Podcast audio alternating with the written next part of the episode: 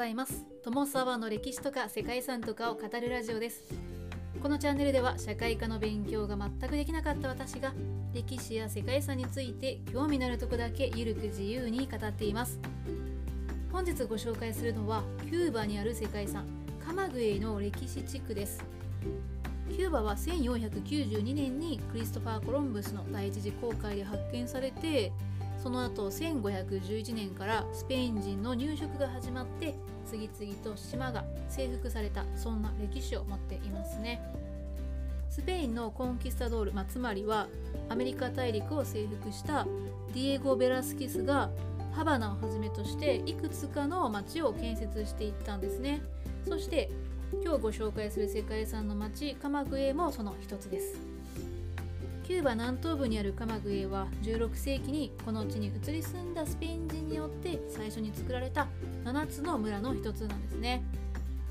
畜産と製糖業つまりサトウキビなどから砂糖を作る工業で内陸部の中心都市として発展していきました。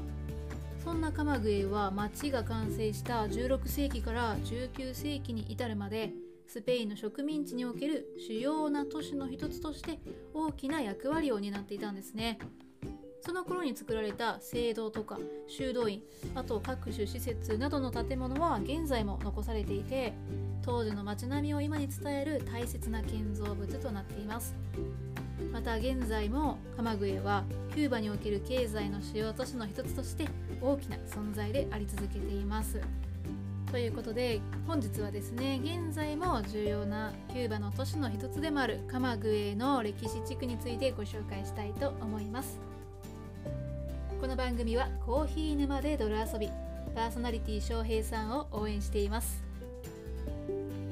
世界遺産カマグエの歴史地区はキューバ共和国の中央近く首都ハバナからは南東へ約 550km の場所にあります。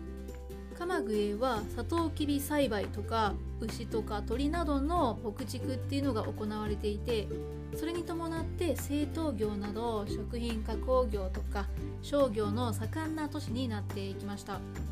これらの製品によってスペイン植民地時代からキューバの内陸部の交通の要衝として栄えてきたんですね。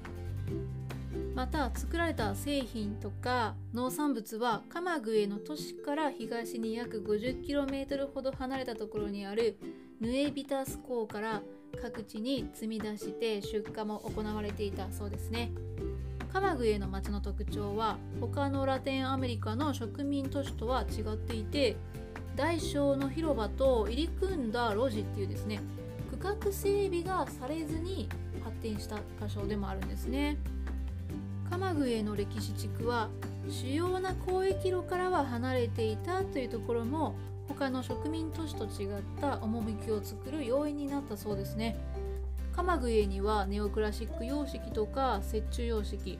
アールデコ、アールヌーボ、合理主義などですね。さまざまな影響を受けた建築っていうのが残っていて近代的な都市設計が採用される以前の初期の植民都市の様子が見られるということなんですね。初期の植民都市ということなんですけれども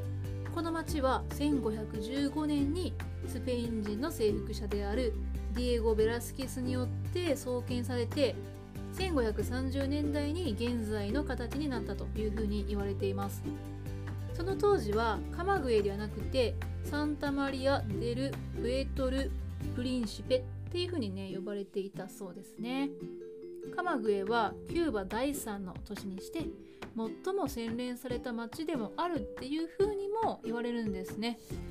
スペイン領であったので植民地時代の教会とか建築物が多く残されているわけなんですけれどもコロニアル調の建物が多く立ち並んでいて古いヨーロッパとラテン文化が混ざり合った独特なエキゾチックな雰囲気っていうのを持った街でもあるんですね。またですね曲がりくねった路地を作りながら街を広げていったのでまるで迷路のように入り組んだ街並みになっています。中でもフンダデルカトレ通りと呼ばれる道路はですね幅2.2メートル長さ77メートルっていう風になってるんですけれどもこれはキューバで一番狭い道とされているそうですね。町は曲がりくねった道路が多いかなり複雑なレイアウトで建設されているので行き止まりとか分岐した道路っていうのが非常に多くなったんですね、まあ、その結果町の広場とかも様々な大きさになっていたそうですでこの曲がりくねった迷路のような道になった理由については城塞都市を作る時のように外敵が攻めにくいようにしたっていう説も実はあるそうなんですね。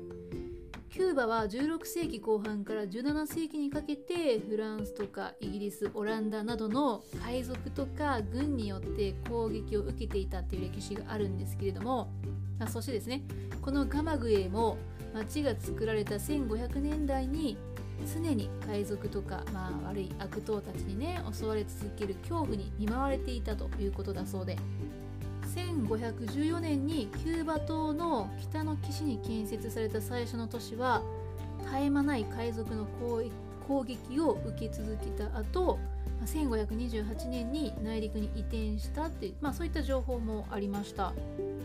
このような境遇があったので外からの敵が簡単に町に入り込まないように迷路のような道路を作ったのだってねいうことだそうです。はいまあ、そんな説があるということなんですけれども、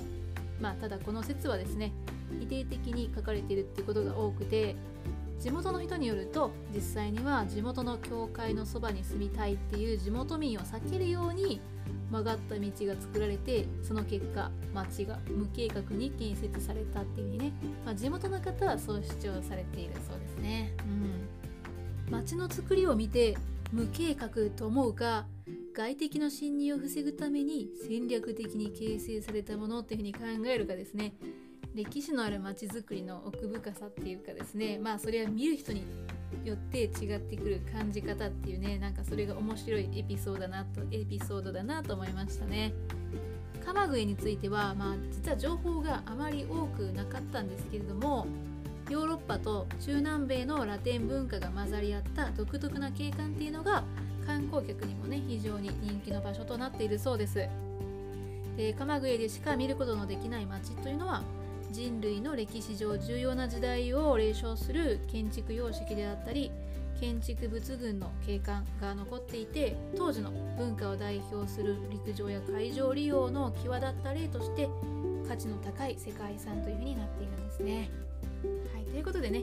今日はちょっと短い解説となりましたけれどもここまでご清聴いただきましてありがとうございます。鎌倉の歴史地区についてご紹介しました。では皆様本日も素敵な一日をお過ごしくださいね友沢でした